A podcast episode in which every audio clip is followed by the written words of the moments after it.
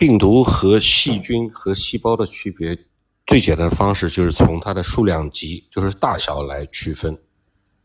如果比较笼统的划分的话，是病毒是最小的，细菌呢次之，细胞呢比它们都大。当然也有个儿大的细菌，长得跟细胞差不多差不多大，但是病毒呢肯定是比细菌和细胞都要小的。病毒是最简单的能够自我复制的生物。不过，关于病毒是不是生物这个问题呢，还是其实是有待商榷的。细胞没有思想意识，只是生物进化的一个复杂的结合。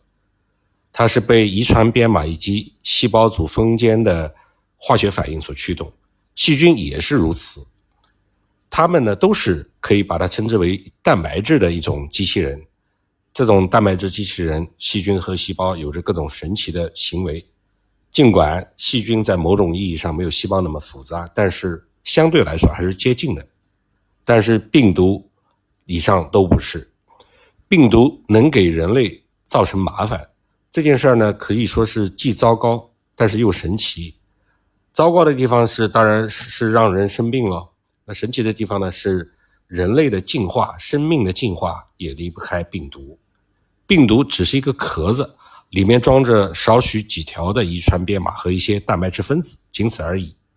它们是完全依赖寄生而活着，所以它们非常善于此道。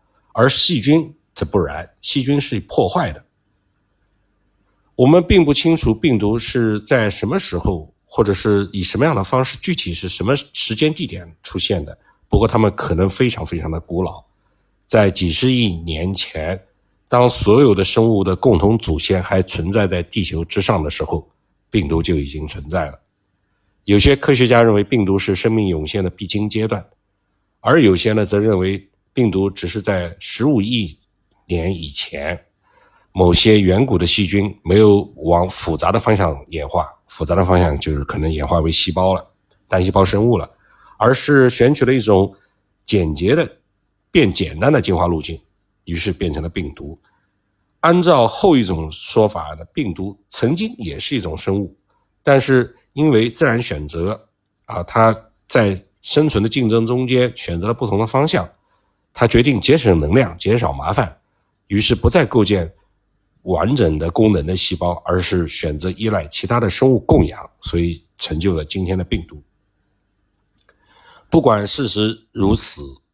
不管事实究竟是什么样子的，但是从进化的角度来看，病毒取得了巨大的巨大的成功。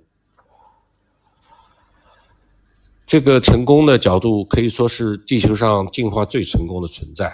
估计地球上可能有一百万万一百万亿亿亿，也就是十后面三十一个零这么数量级的病毒。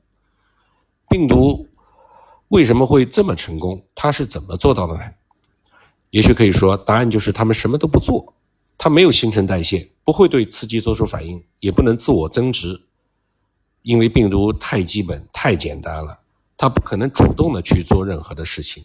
他们其实就是飘在环境中的微粒，原完全依赖概率、依赖运气，等着撞到倒霉的宿主身上。如果所有的其他生命形式都灭绝了，病毒也会随之消亡。它们需要细胞，需要真正的有活力的活着的细胞来为他们做那些算得上活着的事情。甚至有些科学家建议把病毒微粒只看作是处于复制阶段的一个简单结构，就像人体的这个哺乳动物的精子细胞一样。而被病毒感染之后的细胞才是真正的生命形式。这种看法也比较极端啊。受精卵才是真正的生命形式，精子是一种病毒，难道是这样吗？不管怎么样，病毒都是鬼鬼祟祟的、不怀好意的入侵者，专门以寄生为目的而存在。因为很明显，细胞不想被它们感染，而病毒为了自己的繁荣昌盛，它要做的就是钻进细胞的内部。为了达到这个目的，他们利用了一个所有细胞共有的、生物绝不可能互为周全的弱点，他们攻击细胞上的一个结构，叫做受体。接受的受，体育的体。受体是什么呢？是细胞用来识别蛋白质的部分，它覆盖了细胞一半的表面。在动物细胞上上面，它就是在细胞膜的表面。但是受体的功能还不仅于此，它还可以和环境相互作用，来协助细胞内外物质的传递。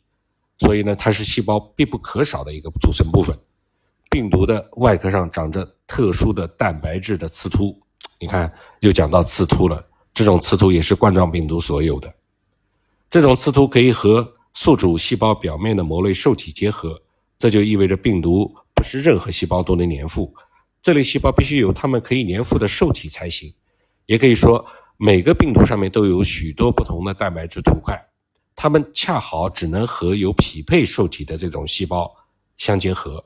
所以病毒其实不会攻击所有的细胞，它们其实也是术业有专攻的，它们专门攻击特定的猎物。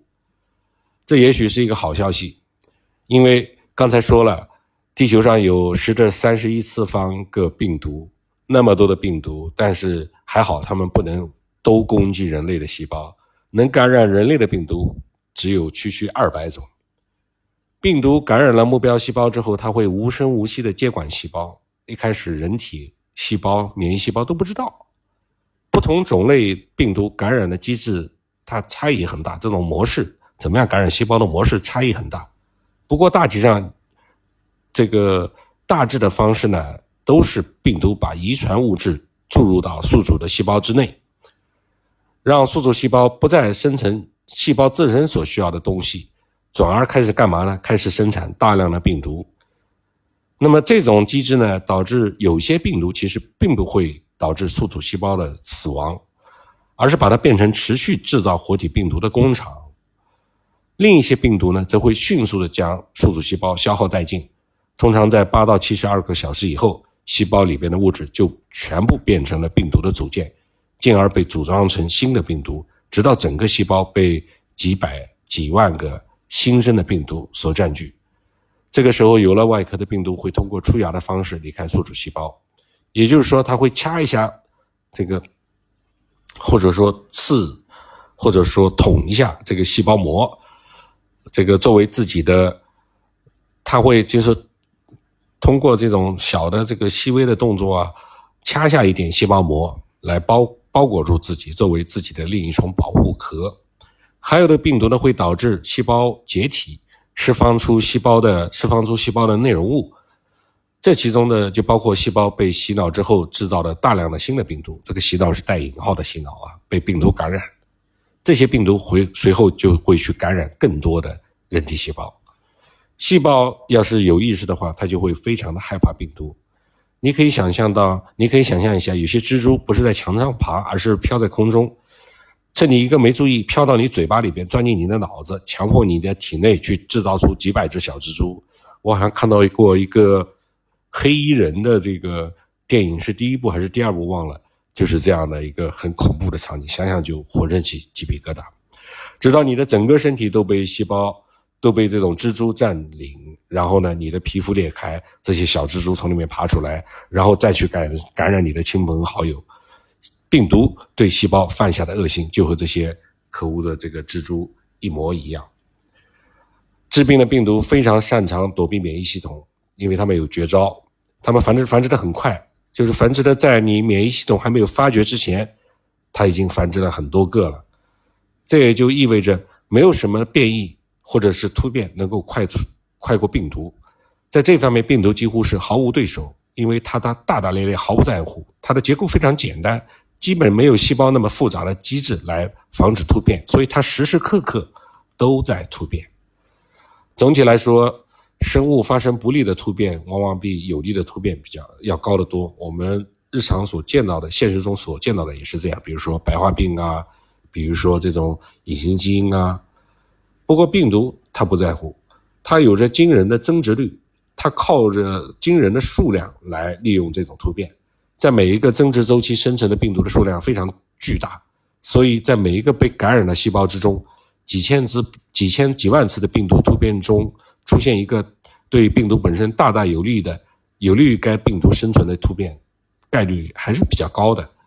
这种老式的演化策略是通过蛮力去尝试，直到撞对为止，但是特别有效。这有点像我们通过算力来解决一些科研上面无法、本来无法达到的问题。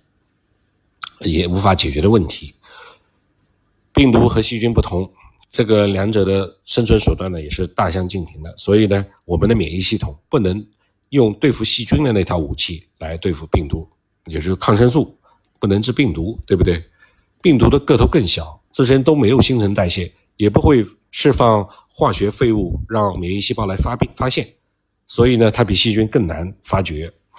在病毒的生命周期里面，它大部分时间都躲在细胞里面，就更加增加了发现它的难度。而且它努力的操控被感染的细胞，骗过免疫系统，卸下所有的装防备。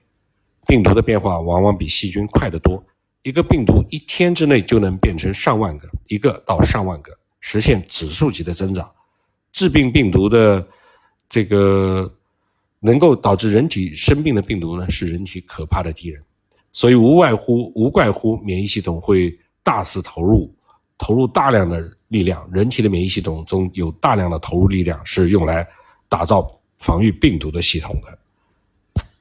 啊，我们今天就说到这儿吧，这已经太太这个时长太长了。